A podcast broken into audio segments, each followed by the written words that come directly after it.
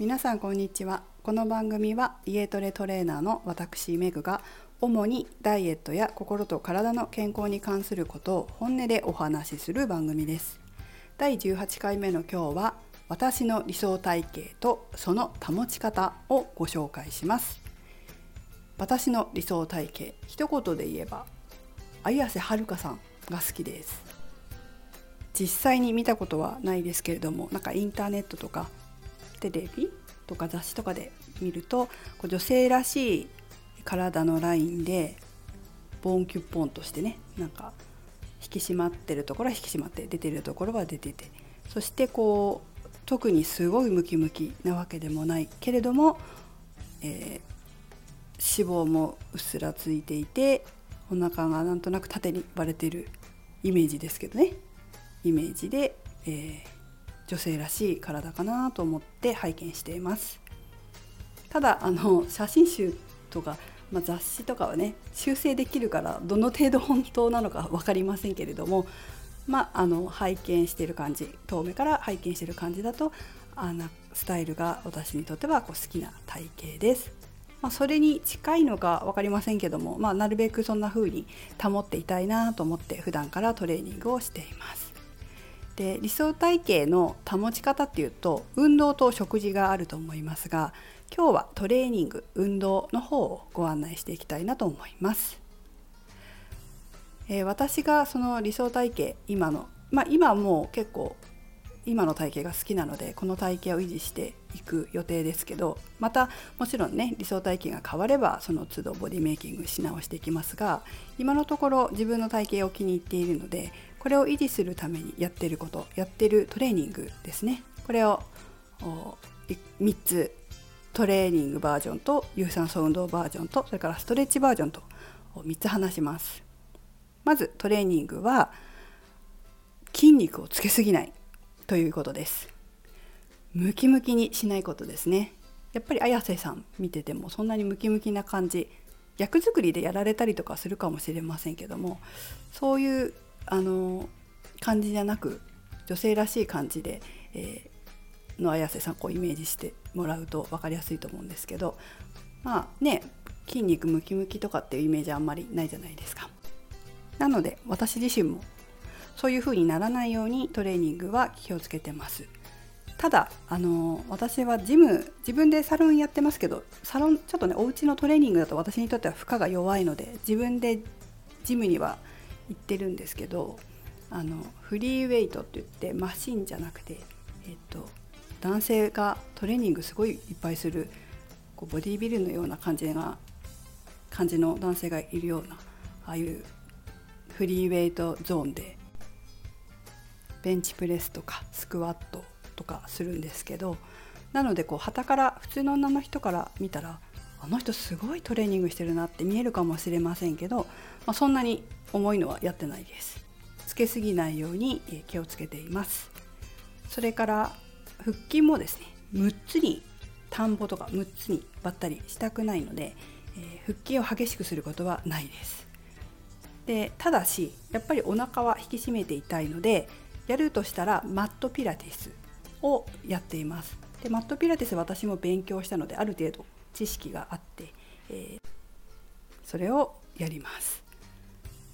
ただですねトレーニングって筋トレって実はすごくこうお腹の引き締めに役立つんですよ。というのもそのお腹を引き締める筋肉は姿勢の筋肉と姿勢を良くする筋肉と一緒だったりするんですね。なのでしっかりと正しい姿勢をお腹の内側から作ってトレーニングすると筋トレしてるだけでもお腹をしっかり引き締めてくれるんです。まあ、これ体の使い方がちょっとあるんですけど、まあ、それをマスターするとすごくね効果的にトレーニングができるんですよ効率的とで効果的に。なので、えー、しっかりとお腹のインナーマッスルを使いながら筋トレをしたり、まあ、もうちょっとしっかりやりたいなというところ時にはピラティスを取り入れたりしています。2つ目有酸素運動。これは以前もご紹介したと思うんですけど例えばジョギングとかエアロビクスとかアクアビクスとか水泳とか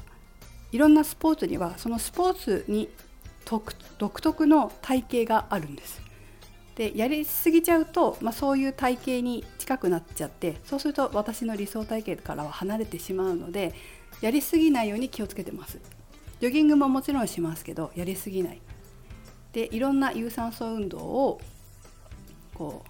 うやってますね。一つに偏らずにやってます。まあ今はトランポリンハマってますけどね。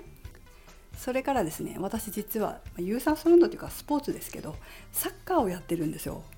ママさんサッカーなんですけどあの J1 の横浜 F・ マリノスっていうチームのママさんサッカーでサッカーやってるので、えー、結構本格的にコーチもあのがっつり教えてくれるんですけどなるべく足が太くならないようにももの前よりももの後ろやお尻を使って やるようにしています。まあサッカーももの裏も使うので、えー、お尻も結構使うのでヒップアップとかにもサッカーやってる人って結構お尻締まってるんですよ。すごいいいですよね。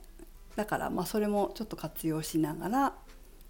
あの気をつけて足が太くならないように気をつけてやってます、まあ、ママさんサッカーレベルでバイバイキャーキャー言いながらやってるんであのガシガシ当たってきたりとか足削られたりとか当たられたりとかはあんまりないのであのそういうところは怪我もしないし、えー、無理なくやっています。はいそんな感じですね。有酸素運動はいろんな種目をまんべんなくやりすぎない程度にやってるという感じです。それからストレッチ。3番目ストレッチ。これはですねえっ、ー、と無駄なストレッチはしないようにしてます。それは昔とかはすごい開脚で180度開脚したりとかしてベターって床についたりとかはしてたんですがそれは何よりもやっぱりダンスをやってたのでジャズダンスとかやっぱり足上げるのに柔軟性必要なんですけれど今はそういう必要がないので関節可動域が標準レベルか、まあ、ちょっともうちょっと柔らかいかなぐらいになれば